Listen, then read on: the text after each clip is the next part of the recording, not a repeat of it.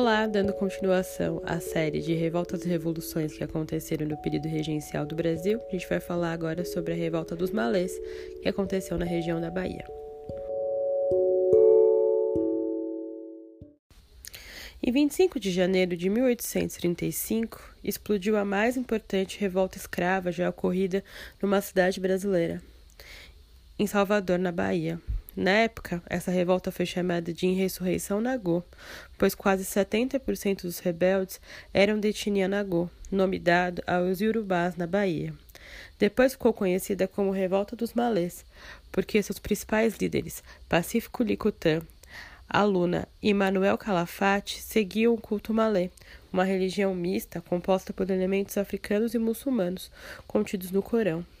Mas nem todos os rebeldes eram malês. Muitos praticavam outras religiões e só participaram da revolta movidos pela esperança de uma vida melhor. Os afrodescendentes, escravos ou libertos, eram explorados no trabalho, desprezados por sua cor e perseguidos por causa de suas religiões. Todos entraram no Brasil na condição de escravo. Tinham motivo de sobra para deixar de lado as diferenças de origem e de religião e lutar contra os seus opressores.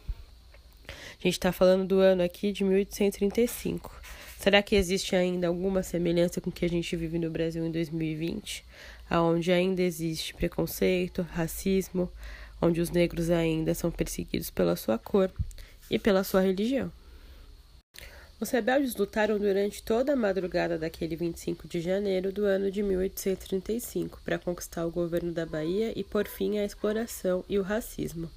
Com espadas, facas e lanças enfrentaram os soldados do governo armados com pistolas e garruchas, e como era de se esperar, foram vencidos. A gente já consegue perceber aqui de novo a diferença dessa revolta com a Revolução Farroupilha, né? Porque a Revolução Farroupilha era armada, diferente da Revolta dos Malesa, onde as pessoas que estavam, os revoltosos que estavam lutando sobre condições de vida melhor, tinham apenas armas rudimentares para lutar contra as forças do governo, né?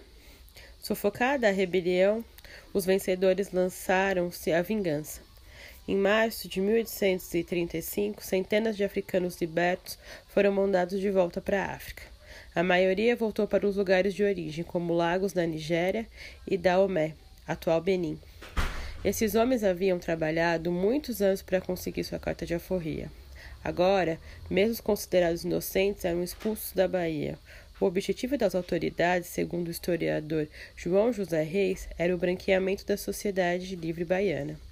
Muito, muitos dos que retornaram para a África continuaram com os costumes que adquiriram aqui no Brasil. A gente percebe aí também outra diferença, né? A gente vê aqui na Revolução Farroupilha todas a, as reivindicações que os revoltosos tinham foram atendidas e que nas revoluções que a população era negra e pobre, além de não terem êxito, né, de conseguirem é, vencer, porque não tinham meios, né, porque tinham armamentos diferentes e, e eram repreendidos de uma forma muito mais brusca, é, existiu uma vingança, né? Então, esses negros eles foram mandados de volta, diferente dos farroupilhos que conseguiram tudo que reivindicavam. Esses negros foram mandados de volta para as suas regiões e mesmo negros alforriados eram tratados como, como escravos ainda, né? A gente pode ver aqui que entre os africanos trazidos para o Brasil, ninguém se livrou. Existiam líderes religiosos, políticos, militares e até mesmo os reis. Eu coloquei para vocês ali na, na parte escrita um, uma gravura de Gezo, que era um rei que foi tirado do território da África e veio aqui para o Brasil na condição de escravo. Então a gente pode perceber que essa constituição do racismo ela não poupava ninguém. Então, mesmo que você fosse é, um líder religioso, um político, um militar é, que vivesse na África, você poderia ser é, pego e trazido para cá na condição de escravo, nas piores condições possíveis, né? Não sei se vocês já estudaram, mas os navios negreiros vinham da África com pessoas amontoadas, com péssimas condições de higiene, e muitos não conseguiam sobreviver nessa travessia, né? Algumas mulheres que estavam grávidas praticavam até abortos porque sabiam que seus filhos iam chegar aqui no Brasil e, e iam ser vendidos como mercadoria, né? Muitos homens é, se matavam nessa, nessa, nessa, nesse percurso, né? Para não chegar aqui no Brasil e, e ser tratado como animal. Eu coloquei para vocês também uma foto de duas mulheres, uma mulher nigeriana com um lenço na cabeça e uma mulher baiana também com um lenço na cabeça, essa mesma amarração.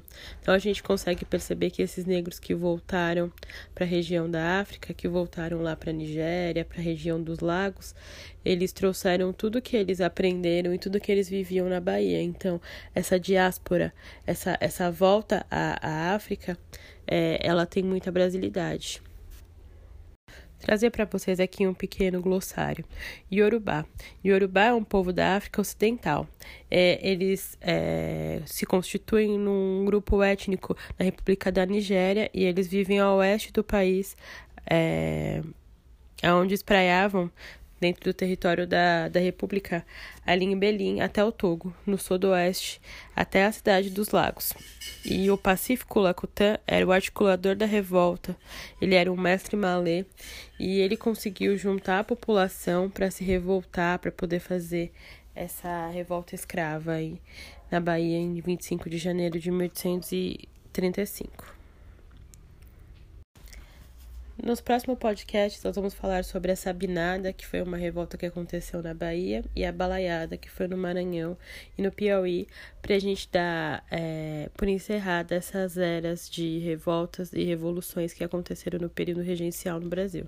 Percebam que todas aconteceram do ano de 1835 até no máximo 1835. 841.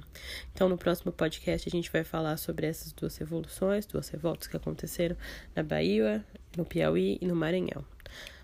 Ok? Então, alguma dúvida, entre em contato comigo pelo e-mail, pelo WhatsApp. Até a próxima. Tchau.